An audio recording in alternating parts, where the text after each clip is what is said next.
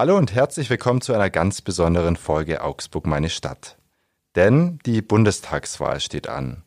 Und wir sprechen deswegen mit den drei Menschen aus Augsburg, die aktuell im Bundestag sitzen und die die Zukunft von dort aus mitgestalten.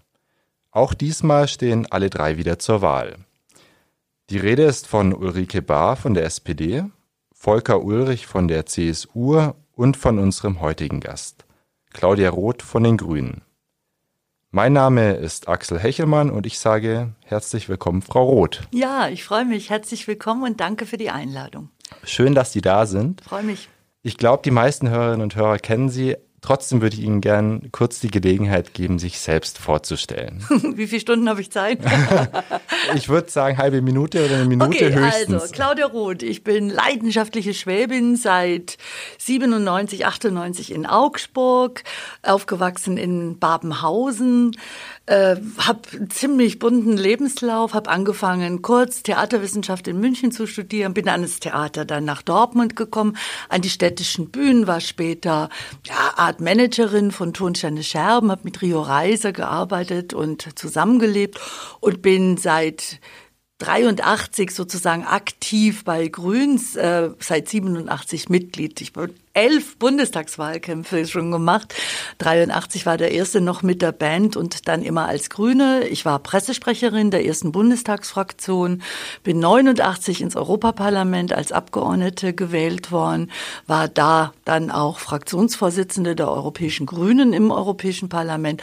Und dann hat meine Familie gesagt, jetzt erst mal Zeit, dass du mal wieder nach Hause kommst und nicht immer so in Europa unterwegs bist. Äh, und dann habe ich für den Bundestag kandidiert und die Augsburger Grünen haben mich gefragt, ob ich ihre Kandidatin sein will und bin seit 98 äh, im Bundestag mit einer kurzen Unterbrechung, als ich Parteivorsitzende geworden bin, war sehr, sehr lange, insgesamt fast 13 Jahre Parteivorsitzende und seit 2013 habe ich die ganz, ganz große Ehre, Vizepräsidentin des Deutschen Bundestages zu sein. Boah, und Fußballfan bin ich auch. Ich glaube, es war eine Minute ungefähr. Sehr langer, sehr bunter Lebenslauf. Ja, einiges schon erlebt. Mhm. Äh, Frau Roth, wir sprechen heute im Podcast erst über ein paar bundespolitische Themen, einfach damit man sie einschätzen kann, wo sie politisch stehen. Dann geht es aber auch vor allem um Augsburg und die Augsburgerinnen und Augsburger und die Themen, die diese Menschen hier beschäftigen. Und am Ende würden wir noch kurz auf ihr Privatleben ein bisschen schauen und ein bisschen auf die Stadt Augsburg, was sie denn hier so schätzen an der Stadt und so weiter.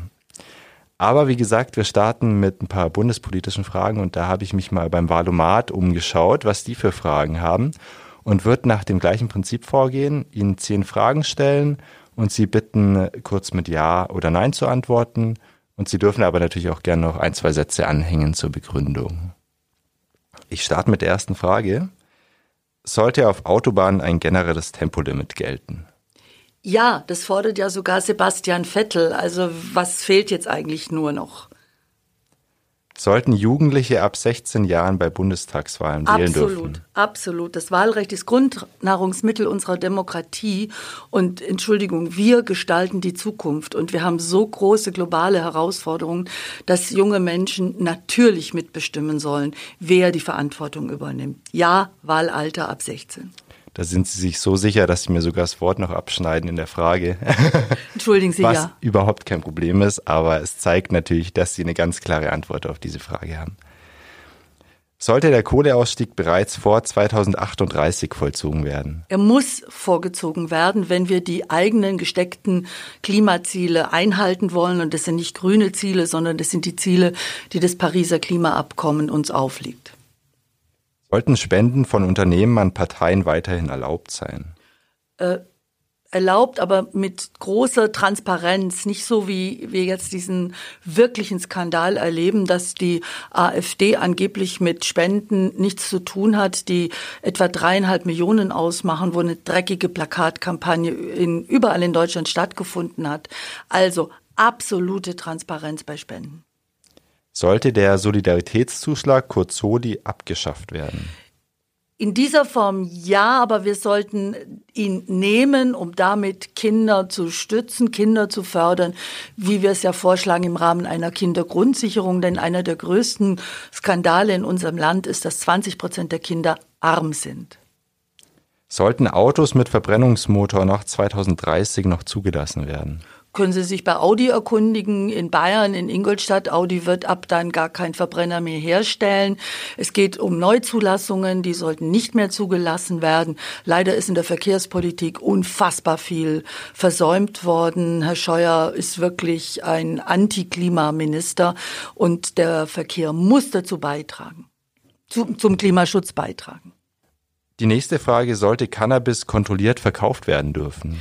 Wir brauchen endlich eine glaubwürdige Drogenpolitik. Man kann nicht sagen, Alkohol, Bier ist Grundnahrungsmittel in Bayern, aber Cannabis wird kriminalisiert, sondern wir sollten die weichen Drogen in der Tat legalisieren, kontrollieren, Qualitätskontrollen machen und vor allem viel, viel mehr über Drogen informieren. Und das muss schon ganz früh in der Schule anfangen. Sollte auf hohe Vermögen eine Steuer erhoben werden? Ja, Steuern sind etwas, die das Gemeinwohl finanzieren, die Infrastruktur finanzieren. Und wir haben extrem hohe Vermögen in unserem Land und ich glaube, wir brauchen eine verfassungskonforme Vermögenssteuer. Die vorletzte Frage, sollte man mit sogenannten Querdenkern diskutieren? Also diskutieren ja, den Dialog suchen ja, aber ich habe die Erfahrung gemacht, dass es gar nicht um Dialog geht, sondern dass eigentlich der Dialog von ihnen zerstört wird. Aber ich würde nicht alle über einen Kamm scheren, sondern ich glaube, man sollte mit denen, die äh, sich nicht impfen lassen wollen, die Angst haben davor, viel offensiver dafür werben, warum Impfen notwendig ist, für sich selber, aber auch um andere zu schützen. Und die letzte Frage ist die Meinungsfreiheit in Deutschland bedroht. Die Meinungsfreiheit ist von denen bedroht, die Meinungsfreiheit mit Rassismus vergleichen. Ich bin leidenschaftliche Anhängerin der Meinungsfreiheit, des, der Redefreiheit, aber es gibt eine Grenze dann, wenn äh, es, wenn Menschen beleidigt, gedemütigt oder bedroht werden von den Hassern und den Hetzern. Und das ist für mich dann nicht mehr gedeckt von der Meinungsfreiheit. Vielen Dank, Frau Roth. Das haben Sie geschafft, diesen Blog ähm, zu ausgewählten bundespolitischen Themen. Ähm, ich würde jetzt gleich überspringen. Und zwar spielen natürlich auch Personen bei dieser Wahl eine große Rolle. Auch Sie wollen natürlich gewählt werden. Und es geht auch ähm, ganz stark um Ihre Spitzenkandidatin, die Kanzlerkandidatin Annalena Baerbock. Die steht zurzeit ja in der Kritik oder eigentlich schon seit längerem, unter anderem wegen Plagiaten in ihrem aktuellen Buch und einem aufgehübschten Lebenslauf. Äh, die provokante Frage an Sie, wäre nicht Robert Habeck der bessere Kandidat gewesen für die Grünen? Annalena Baerbock hat Fehler gemacht, das ärgert sie am allermeisten, mich ärgert's auch, aber ich würde mir sehr, sehr wünschen, dass wir über diese Fehler mal nicht die Relation verlieren zu dem, worum es wirklich geht bei dieser Wahl, was die wirklich großen Herausforderungen sind. Sie ist eine wunderbare Kandidatin. Sie zeigt, dass äh, sie große Kompetenzen hat. Es gibt, glaube ich, niemand, der oder die so große Kompetenzen hat im Bereich der ganzen Klimapolitik. Äh, und deswegen ist sie genau die richtige Kandidatin. Äh, an ihrer Seite steht Robert Habeck, auch ein großartiger Politiker. Wir haben eine bärenstarke bayerische Landesliste. Wir haben doppelt so viele Mitglieder wie noch vor vier Jahren. Also wir haben das ganze Team, das bei den Grünen eine Rolle spielt und ein ambitioniertes Programm. Jetzt wird ja Annalena Baerbock stark angefeindet, auch für solche Fehler. Ähm, glauben Sie, es spielt eine Rolle, dass sie eine Frau ist, dass sie so starken Gegenwind bekommt? Also ich finde es ein Unterschied, ob jemand äh, ein vergisst zu zitieren in einem Buch, ich rede nicht von einer Doktorarbeit, sondern in einem Buch, das war ein Fehler, ja, das hat sie gesagt, oder ob mit äh, in Corona-Zeiten mit Maskendeals Hunderttausende oder sogar in die Millionen Gelder gemacht werden. Also da muss man mal wirklich, also muss man mal auf den Boden wieder zurückkommen. Ähm, mein von mir sehr geschätzter Kollege Dr. Schäuble hat einen Satz gesagt, den ich überhaupt nicht teile. Er hat nämlich gesagt, Frauen hätten es nicht schwerer in der Politik. Also ich weiß, dass das nicht stimmt, weil Frauen auf eine ganz andere Art und Weise angegriffen werden mit einem Wahnsinn an sexualisierten Gewaltfantasien. Auch Annalena Baerbock wird angegriffen. Deswegen braucht sie zum Beispiel auch Personenschutz. Und sie wird äh, Sie wird mit Fragen konfrontiert, die ein Mann nie gefragt würde. wir haben in Augsburg im wunderbaren Lilium-Kino eine Preview gemacht von einem großartigen Dokumentarfilm, den Unbeugsamen, der gezeigt hat, die Vorreiterinnen äh, der Politik. Und da wurde Carola von Braun, eine FDP-Frau, Politikerin, gefragt, als sie in den 70er Jahren für den Bundestag gewählt wurde, wie sie es denn macht, dass sie Mutter ist, Kinder hat und jetzt will sie auch noch in die Politik, ins, in den Bundestag gehen. Das war in den 70er Jahren. Genau die gleiche Frage ist Annalena Baerbock gefragt worden. Und äh, das hat man aber keinen Herrn Scholz oder keinen Herrn Laschet oder nie einen Mann gefragt. Also es gibt wirklich noch dieses Bild, wofür sind Frauen zuständig?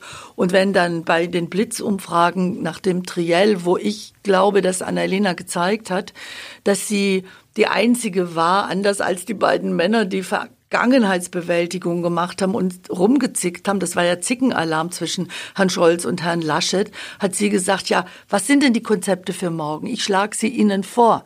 Ähm, wird am Ende dann eine Blitzumfrage gemacht, dann sagt man, kommt raus, sie ist die sympathischste, was schon mal gut ist, aber wenn es dann um die Kompetenzen geht, äh, werden die Männer vorgezogen. Und ich glaube, das macht deutlich, wir haben ziemlich viel Patriarchat in unserem Land noch zu bekämpfen. Jetzt standen die Grünen am Anfang mit Annalena Baerbock in den Umfragen sehr gut im Kurs, teilweise die stärkste Kraft oder beinahe die stärkste Kraft. Jetzt sieht es nicht mehr ganz so gut aus. Ähm, spielen die Grünen überhaupt noch auf Sieg, also aufs Kanzleramt oder was ist da jetzt? Also ich Ziel? muss Ihnen zwei Sachen sagen. Erstens, diese 28 Prozent, das war so eine Momentaufnahme nach der Verkündigung. Da habe ich sofort gesagt, bin eine alte Häsin Vorsicht, liebe Kolleginnen, äh, das hat, war bei Martin Schulz nicht anders. Das ist sozusagen der momentane Hype. Lass uns mal wieder auf eine realistische Zahl zurückkommen. Und diese realistischen Zahlen, die sind um die 20 Prozent. Und wenn mir dann Journalisten oder Journalistinnen sagen, ach, Frau Roth, dieser Absturz, dann sage ich, meine Güte, wenn das ein Absturz ist, wir sind doppelt so stark wie bei der letzten Bundestagswahl. Also wir spielen nach wie vor auf äh, wir, wir erheben nach wie vor den Anspruch, eine führende Rolle einzunehmen. Äh, und ich glaube, so offen war es noch nie. Wir hatten noch nie diesen Dreikampf äh, um die Spitze, um die Führung, äh, Kraft in diesem Land. Und äh, wir haben ja noch ein paar Tage Zeit und werden noch mal alles mobilisieren, was wir können. Wir sind auf jeden Fall sehr gespannt, Frau Roth. Wir haben jetzt auf bundespolitische Themen kurz geblickt und auf die Personen, die da eine Rolle spielen. Wir wollen jetzt aber auf den Block kommen, der vor allem die Menschen in Augsburg interessiert, also die Themen, die die Menschen hier bewegen vor Ort. Vielleicht können Sie mir drei Themen nennen, die für Sie und für die Menschen hier vor Ort besonders wichtig sind. Lassen Sie mich drei plus eins, wenn ich darf, nennen. Also ich glaube, dass alle Themen, die in Deutschland eine riesengroße Rolle spielen, aber die auch in Europa eine große Rolle spielen, mit Verlaub, die auf in der ganzen Welt eine große Rolle spielen. Die spielen auch runterdekliniert für Augsburg eine große Rolle.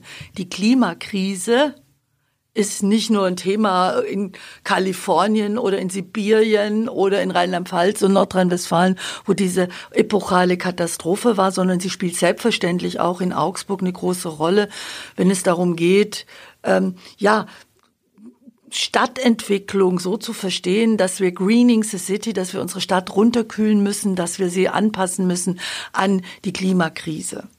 Ähm, die Frage der Spaltung unserer Gesellschaft, die sozialen äh, Spaltungen, die sich durch Covid verschärft haben, die soziale Schieflage, die sich verschärft hat, die spielt auch in Augsburg eine Rolle. Wenn Kinder äh, nicht in die Schule gehen konnten und Kinder, die aus sozial benachteiligten Familien kommen, jetzt noch stärker abrutschen, dann ist es eine Riesenherausforderung, dass wir Kinder ganz, ganz, ganz stark in den Vordergrund stellen mit einer Kindergrundsicherung. Und davon würden auch Kinder, arme Kinder, die wir auch in Augsburg haben, davon profitieren. Also eine Sozialpolitik, die Klimapolitik mit Sozialpolitik verbindet, spielt auch für Augsburg eine Rolle. Auch faire Löhne für gute Arbeit würde für Augsburg eine Rolle spielen, wenn der Mindestlohn endlich auf mindestens zwei Euro angehoben wird. Das ist der erste Punkt.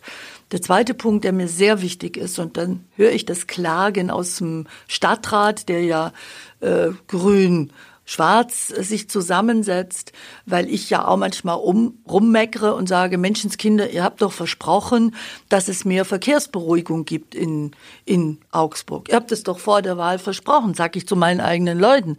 Dann sagen die mir, wir würden ja gerne, wenn wir könnten. Aber wir können zum Beispiel Tempo 30 in der Stadt und da gibt's große Zustimmung dafür, nicht einfach von der Kommune aus festlegen, sondern das braucht einen Rahmen von, von der Bundesebene. Ich, das heißt, ich will einen, einen anderen Verkehrswegeplan, ich will, dass in der Verkehrspolitik die Kommunen sehr, sehr, sehr viel mehr Möglichkeiten haben, selber zu entscheiden, wie eine verkehrsberuhigte, eine nachhaltige Mobilitäts- und Verkehrspolitik in der Stadt aussieht Königsbrunn übrigens auch. Und da braucht man alles andere als eine Osttangente. Also der ganze Bereich Verkehrspolitik und Stärkung der Kommunen. Und das wäre jetzt mein dritter großer Punkt, dass Augsburg ja eine Stadt ist, die geprägt ist auch von Kunst und Kultur und von weltberühmten Künstlern wie Mozart war hier. Brecht ist nicht aus Berlin. Die Berliner denken immer, der sei, der gehört den Berlinern von wegen, der ist Augsburger dass wir das Weltkulturerbe haben, äh, die Wasserstadt Augsburg. Das heißt, Kultur ist ein Wirtschaftsfaktor in Augsburg, ist ein Bildungsfaktor, ein demokratiestabilisierender Faktor, ist systemrelevant. Und da glaube ich, da müssten wir alles dafür tun, dass Kultur, Kunst und Kultur Pflichtaufgabe wird in der Gemeinde. Dafür braucht aber die Kommune natürlich andere Mittel. Das heißt, der Transfer von Mitteln, um Kultur endlich als das auch zu verstehen, was es ist, nicht irgendein Sahnehäubchen für gute Zeiten, ein Luxusgegenstand, der wegfallen kann, wenn es hart wird, oder indem man dann wie die SPD in Augsburg im letzten Kommunalwahlkampf plötzlich so eine Konkurrenz aufmacht. Ja, braucht's denn wirklich ein Theater? Müssen wir nicht sozialpolitisch aktiv werden? Das sage ich, liebe Leute, macht doch da nicht eine Konkurrenz. Wir müssen das miteinander verbinden. Dafür muss aber der Bund den Kommunen mehr Möglichkeiten geben in direkten Transfer. Das waren die ersten drei Punkte. Ich habe noch jede Menge mehr. Das waren jetzt wirklich viele Punkte. Also Sie haben über Arbeit, über Familie, über Verkehr gesprochen und überall steckt natürlich für Sie das Klimathema mit drin. Ja. Ähm, ich hatte gestern und vorgestern Volker Ulrich von der CSU und Ulrike Bahr von der SPD zu Gast. Die haben auch diese Arbeits-, diese Familien-, diese Verkehrsthemen angesprochen und haben gesagt, für sie steckt da auch überall das Klimathema drin. Ähm, was sagen Sie denn dazu? Ist Ihnen das genug? Nein, das ist doch super, wenn jetzt, wenn es so wäre, ich benutze den Konjunktiv, wenn es so wäre, dass SPD, dass CDU, das CSU hier in Bayern tatsächlich nicht nur am Sonntag über Klima redet, sondern tatsächlich was dafür tut. Aber mit Verlaub, Frau Bahr und Herr Ulrich äh, gehören zu einer Koalition, die keine Gesetz auf den Weg gebracht hat, die kein Klimaschutzgesetz auf den Weg gebracht hat, dass die Klimaziele, äh, wie es das Pariser Abkommen vorsieht, einhalten kann.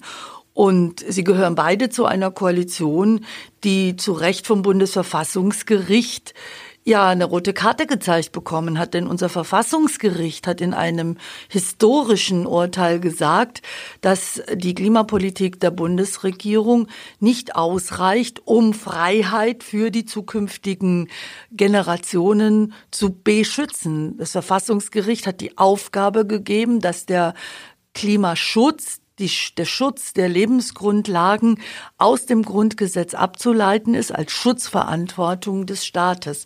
Ähm, wenn denn meine lieben Kolleginnen, wenn denn die anderen Parteien sagen, ja, wir müssen jetzt alle in einem Strang ziehen, dann wäre ich doch eine grottenschlechte Grüne.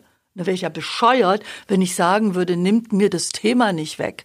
Aber mit Verlaub, es gehört halt wirklich mehr dazu, als äh, Bäume zu umarmen, was Herr Söder ja gerne macht, gleichzeitig aber die Windkraft auszubremsen in Bayern mit der 10-H-Regel. Und es geht auch nicht, dass man grün blinkt und mit Andreas Scheuer als Verkehrsminister äh, die Klimapolitik an die Wand fahren lässt. Unter Scholz für die SPD ist, was Klimapolitik angeht, auf gleicher Linie wie Herr Laschet er sagt, der Kohleausstieg kann nicht vor 38 passieren. Und das ist einfach viel zu spät. Jetzt müssen äh, andere politische Maßnahmen ergriffen werden. Immerhin, Ulrike Bahr meinte, vor 2038 wäre wünschenswert. Aber ist natürlich auch noch eine lange Zeit bis dahin. Ja, aber äh, es reicht eben auch nicht aus, Ziele zu beschreiben. Die Koalition hat dann, nachdem das Bundesverfassungsgericht ähm, das Urteil gesprochen hat, Ziele festgelegt. Aber es reicht halt nicht, sondern wir müssen komplett rangehen. Es geht um die Erneuerbaren, es geht um die Verkehrswende, es geht um die Landwirtschaftswende, es geht um eine Städtebauwende, Baupolitik, die unter Herrn Seehofer, kein Mensch weiß, dass wir einen Bauminister hatten, vier Jahre, und dass Herr Seehofer der Bauminister war. Wenn Sie das einmal fragen würden, da bin ich mal gespannt, wie viele HörerInnen das überhaupt wissen. Ähm, das, da muss was passieren. Das ist eine Mammutaufgabe, eine Mammutaufgabe. Und diese Mammutaufgabe braucht einen Sozialpakt, braucht einen Industriepakt. Und das kostet verdammt viel Geld. Und im Gegensatz zu den anderen sagen wir, im Gegensatz vor allem zur CSU, sagen wir, wie wir das finanzieren wollen.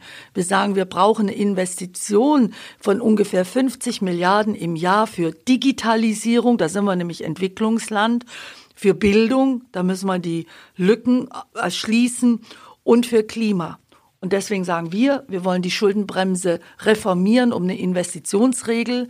Wir wollen Steuervermeidung, Steuerhinterziehung, Steuerdumping bekämpfen, und zwar mit unterschiedlichsten Mitteln und mit Nachdruck. Da reden wir von 50 Milliarden, die dem Gemeinwohl vorenthalten werden. Und das ist nicht ein Kavaliersdelikt, sondern ein Straftatbestand. Wir wollen ökologisch schädliche Subventionen äh, streichen. Wir wollen eine verfassungskonforme Vermögens- äh, und Erbschaftssteuer, die den Ländern zugutekommt und die zwei Prozent der aller, aller, aller, aller Reichsten in unserem Land, die durch Covid noch reicher geworden sind, mit einer moderaten Steuererhöhung mit stärker ins Gemeinwohl reinnimmt. Sagen wir. Jetzt kann man sagen, die Grünen, das reicht nicht oder das zu viel.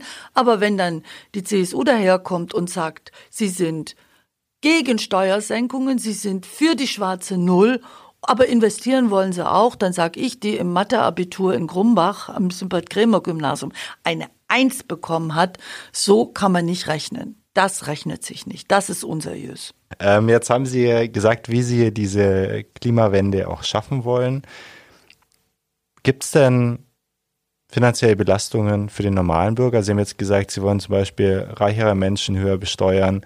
Ähm, was kommt denn auf den Normalbürger zu? Also ich könnte jetzt mir leid machen, sagen, können sagen, ja, kommt überhaupt nichts auf einen zu. Ähm, das ist aber nicht richtig, sondern es braucht natürlich einen sozialen Ausgleich.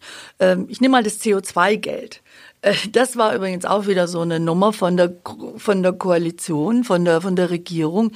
Die, äh, die CO2-Preisgeschichte, die zum höheren Benzin Geld, also Benzinpreis führt, kommt von der Bundesregierung. Da hat man aber dann den Eindruck erweckt, die blöden Grünen wollen jetzt das Benzin teurer machen. Und die Bundesregierung und die Koalition hat sich vom Acker gemacht. So geht's nicht. Wir brauchen einen hohen CO2-Preis, den wir moderat erhöhen wollen. Aber wir wollen daraus dann ein Energie Geld machen, dass wir eins zu eins zurückgeben an jeden Menschen in unserem Land. Und damit wird ein kleiner sozialer Ausgleich geschaffen, weil die denen es super gut geht, die verbrauchen deutlich mehr Energie als die sozi sozial Benachteiligteren. Das heißt, das ist schon mal ein kleiner Ausgleich. Aber wissen Sie, es ist schon sehr bemerkenswert und wohlfeil. Immer wenn es um Klimaschutz geht, immer wenn es um Klimaschutzmaßnahmen geht, fällt der CDU, CSU und der FDP ein, dass es aber doch auch sozial Schwache gibt in unserem Land. Ja, verdammt nochmal, da muss man dafür sorgen, dass diese Ungleichheiten überwunden werden. Dann braucht's eben den Mindestlohn. Dann muss die Pflegerin einfach anständig bezahlt werden für diese schwere Arbeit, die sie leistet und nicht äh, Standing Ovations einmal im Jahr im Bundestag. Davon hat die Pflegerin gar nichts und der Mann und die Frau in der Superkasse, in der Supermarktkasse übrigens auch nicht. Also es braucht eine viel mehr soziale Gerechtigkeit, damit Menschen auch mehr haben in ihrer Kasse. Aber zu, so zu tun, als würde äh, grüne Politik, als würde Klimapolitik nur etwas sein für die, die wohlhabend sind, ist wirklich falsch. Dieser Eindruck ist falsch. Und der andere Eindruck, der gemacht wird, als würde Klimapolitik Arbeit vernichten, Sorry, wir brauchen tatsächlich Übergänge von Arbeitsbereichen, was weiß ich, Bergarbeiter. Die werden ihre Arbeit, die wird nicht mehr lange möglich sein. Da braucht's Übergänge, da braucht's äh, Übergangsmaßnahmen, da braucht's Qualifizierungs, äh, Kurzarbeitergeld. Haben wir alles Vorschläge gemacht. Aber wenn Sie mal wirklich schauen, wo wird ausgebildet, wo entsteht neue Arbeit, die Ausbildungsplätze, die meisten, die gibt's in der Green Economy. Die Industrie, die Wirtschaft, die ist doch schon viel, viel weiter weiter, die wissen doch, dass sie in, dass sie Wirtschaft und Klima, dass Umwelt und Wirtschaften miteinander zu versöhnen oder zu verbinden ist. Und zu denen, die sagen, Grüne vernichten Arbeit, das sage ich, there are no jobs on a dead planet. Wenn der Planet kaputt ist, dann brauchen wir gar nicht mehr über Arbeit reden. Mhm. Mit Blick auf die Zeit, äh, ich glaube, man könnte mit Ihnen äh, stundenlang Podcast führen und ich würde es auch gern tun, nur für dieses Format ähm, geht es leider nicht, fair, ähm, weil natürlich alle Kandidaten die gleiche Zeit haben sollen etwa. Ähm, ich würde Sie trotzdem ganz kurz noch bitten um eine kurze Antwort zu der ganz äh, einfachen Frage der Augsburger, die Augsburgerin. Ähm, wenn man sich so umschaut, äh, da spielt der Klimawandel jetzt bei uns noch nicht so die Rolle. Ähm, warum ist der Klimawandel auch für die Augsburger und für den Augsburger jetzt schon Thema? Ich finde schon, dass es eine Rolle spielt, wenn zum Beispiel es Bäume gibt, die diese Klimakrise nicht über, überleben, jetzt schon, wenn der Umweltreferent und seine ganze Abteilung Baumkataster machen und überlegen, was sind denn die zukünftigen Bäume, die man hier pflanzt, die klimaresistent sind. Wir müssen uns natürlich darauf einstellen, auf totale Starkregen, auf diese Umwelt Unwetter, äh, Katastrophen, die auch bei uns runterkommen können, die auch bei uns stattfinden können. Äh, die gab es zwar immer schon Unwetter, aber in dieser Ausprägung und dieser Schärfe so noch nicht. Äh, und natürlich müssen wir überlegen, wie können wir Häuser sanieren, wie können wir Gebäude sanieren, wie können wir die Stadt runterkühlen und noch einmal, wie können wir auch mit dem Verkehr, mit der Mobilität in der Stadt dazu beitragen, dass unsere CO2-Bilanz äh, nach unten geht. Also äh, unsere Stadt ist ziemlich gut aufgestellt und hat auch ein hohes hat eine hohe Sensibilität, hat sich auch darauf eingestellt, wie die Nachhaltigkeitsziele der Vereinten Nationen hier umgesetzt werden können. Aber so zu tun, als wäre Augsburg äh, auf einem anderen Planeten und hätte mit der Klimakrise nichts am Hut, sorry, da wären wir ein bisschen doof, weil wir müssen uns darauf vorbereiten. Landshut ist nicht so weit weg, das Berchtesgadener Land ist nicht so weit weg und Rheinland-Pfalz und Nordrhein-Westfalen haben gezeigt, dass die Klimakrise heute hier ist. Das bringt mich zu dem nächsten ganz kurzen Thema. Sie stehen ja jetzt bei der Bundestagswahl auch zur Wahl. Äh, vielleicht möchten Sie auch in relativ kurzen Sätzen sagen, warum Sie denn die Richtige sind. Warum sollten die Augsburgerinnen und Augsburger Sie wählen und nicht Ulrike Bahr oder Volker Ulrich oder einen der vielen anderen Kandidaten? Ich will nicht sagen, warum man andere Kolleginnen nicht wählen soll. Das ähm, muss jeder und jede für sich selber entscheiden. Aber ich will äh, mich anbieten als jemand mit einer ziemlich großen Erfahrung äh, in der Politik. Ich mache es wirklich schon sehr, sehr lang als leidenschaftliche äh, Schwäbin als Streiterin für die Demokratie, weil unsere Demokratie nicht immun ist, als, glaube ich, ziemlich mutige Frau, wenn es darum geht, den Demokratiefeinden äh, entgegenzustehen und Gesicht zu zeigen und die Stimme zu erheben gegen Ungerechtigkeit, gegen Rassismus, gegen Ausgrenzung. Ähm, und ich glaube, dass ich ziemlich normal geblieben bin, was ja auch nicht so schlecht ist, dass ich äh, nicht abhebe und in mich in irgendwelche Zitadellen der Macht verstecke, sondern dass ich hoffe, dass ich ein ganz normaler Mensch geblieben bin, der aber äh, die Menschen liebt und äh, für die Menschen und für, vor allem für die jungen Menschen heute alles tun möchte, damit sie morgen ein gutes Leben haben können. Ich glaube, da sprach schon ein bisschen auch die Privatfrau Claudia Roth aus Ihnen. Und genau die würden wir gern noch kurz kennenlernen in den letzten fünf Minuten dieses Podcasts. Und dazu würde ich Ihnen nochmal zehn schnelle Fragen stellen. Es läuft ein bisschen anders als vorher. Und ich würde Sie bitten, sich für einen der beiden Begriffe jeweils zu entscheiden. Kusee oder Müllberg? Kusee. Plärrer oder Christkindlesmarkt? Oh, ist gemein. Christkindlesmarkt. FCA oder AIV? FCA. Stadtmarkt oder Citygalerie? Stadtmarkt. Volker Ulrich oder Ulrike Bar? Keine Antwort. Rad oder Auto? Kommt drauf an. Ich kann nicht nach Berlin radeln, da fahre ich mit dem Zug, manchmal mit dem Elektroauto, aber Rad ist schon ziemlich toll und vor allem das Augsburg-Rad. Es ist einfach ein ganz tolles Rad, weil es hat schon mal breite Reifen. Und ich habe mal bin mit einem Rad, das nicht so breite Reifen hatte, äh, bei einer Tour in die Fahrrad, äh, in die in die Straßenbahnschienen geraten und mich hat's fürchterlich zerbröselt. Das war echt schlimm. Und das Augsburg-Rad hat eine wahnsinnig schöne Ästhetik. Also ich finde, das ähnelt so ein bisschen wie den Hollandrädern und ist ganz toll. Und ich habe ein hellblaues Augsburg-Rad mit einer gepunkteten Klingel. Also ich kann jetzt nur Werbung machen, das ist wunderschön. Das klingt sehr schön. Ich mache weiter mit den Fragen.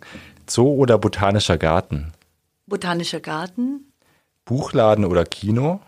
Oh, das ist gemein. Ich weiß. Ähm, ich gehe mit dem Buch aus dem Buchladen ins Kino. Bosna oder Zwetschgendatschi? Zwetschgendatsch. Klimacamp oder Autohaus? Klimacamp. Und das war's schon. Das Dankeschön. waren zehn Fragen. Ganz kurz noch, Frau Roth. Dieser Podcast heißt ja Augsburg meine Stadt. Und ich würde Sie ganz gern noch kurz fragen, was schätzen Sie denn an Augsburg? Also was sind Ihre Lieblingsplätze? Wo gehen Sie gern hin? Ich finde, dass Augsburg, ich bin jetzt wirklich schon sehr, sehr lange hier, unglaublich gewonnen hat an Lebensqualität. Es ist eine sehr freundliche, offene Stadt. Ähm, und ich schätze wirklich den Stadtmarkt. Ich mag den unglaublich gern. Es ist ein wunderschöner Markt, weil er ein normaler Markt geblieben ist. Anders als der Viktualienmarkt in München, der ja wirklich, also da musst du wirklich unfassbar viel Geld mitnehmen. Und ich schätze im Stadtmarkt natürlich die Bio Emma, ich will jetzt gar die anderen gar nicht jetzt, äh, oder den wunderbaren Griechen oder die großartigen Bäcker oder einen kleinen Aperitif in dem wunderbaren kleinen ähm, kleinen Geschäft, wo es Aperitifs gibt und die schönsten äh, Schnäpse und Öle und Essige. Ich schätze den Messerladen. Also ich könnte Ihnen sagen, es ist einfach ein ganz wunderbarer Ort mitten in der Stadt. Ich schätze ganz arg äh, die Maximilianstraße, die einfach ganz, ganz wunderschön ist. Äh, vor allem, wenn zweieinhalbtausend Anhänger zu der Veranstaltung von Annalena Baerbock und mir kommen, dann strahlt diese Straße in ihrer Schönheit. Und wenn man dann nachts um zwölf noch bei Hassan bei Arkadash vorbeikommen kann und einen Tee trinkt äh, und ein bisschen redet, dann ist es auch schön. Was mir gefällt in unserer Stadt ist, dass sie bunt ist, dass sie vielfältig ist, dass sie eine der drei Städte ist in Deutschland mit dem höchsten Anteil an Menschen mit Migrationsgeschichte. Wir haben ungefähr 50 Prozent Menschen Migrationsgeschichte. Ich würde mir wünschen, dass Bundespolitik genau diese Vielfalt noch sehr viel demokratischer gestalten lässt, dass wir die die Stadt oder die, die, die, die Gesellschaft der viel, der vielen tatsächlich noch viel demokratischer äh, zeigen können. Ich gehe gerne in Clubs. Ich gehe furchtbar gerne ins Kino wie in das wunderbar neu hergerichtete Lilium und bin seit vielen, vielen, vielen Jahren nicht nur FCA-Fan, sondern auch Mitglied. Ich gehöre schon unter den unter die ersten 500 und ähm, dann merken Sie auch, was Treue für mich bedeutet. Und natürlich ähm, bin ich auch manchmal tatsächlich auf den Spuren von, von Brecht unterwegs. Ähm, das äh, Kahnfahrt ist ja auch ganz was Schönes, schöner Ort in Augsburg, wo Brecht auch drüber geschrieben hat.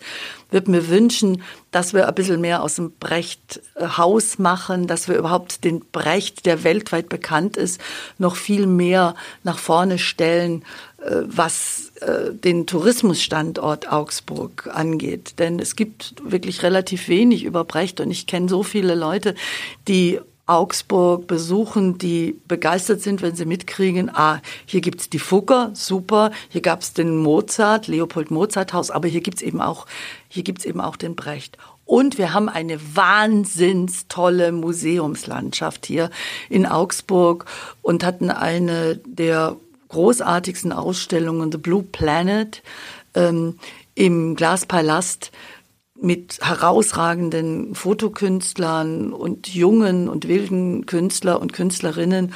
Und ich habe es tatsächlich geschafft, dass Vorschläge von mir im Kunstbeirat des äh, Deutschen Bundestages aufgegriffen worden sind und dass zwei Künstler, ähm, die ausgestellt haben, wie Olaf Otto Becker, die in Augsburg ausgestellt haben, jetzt auch im Kunst, in der Kunstsammlung des Deutschen Bundestages angekommen sind. Also für Sie klingt Augsburg wie eine wirklich sehr lebenswerte Stadt, ja, in der es sich auch schön arbeiten lässt. Frau Roth, mit Blick auf die Zeit, eine ganz kurze Antwort wirklich auf die Frage noch. Können Sie uns ein Detail verraten, das man von Ihnen noch nicht weiß? Dass ich glaube ich, gar nicht so schlecht kochen könnte. Ich nehme ganz bewusst den Konjunktiv, wenn ich Zeit hätte. Also eigentlich war ich mal da immer ganz schön gut. Backen geht gar nicht. Backen ist eine Katastrophe. Aber kochen kann ich und ich kann wirklich richtig gute handgeschabte Spätzle machen.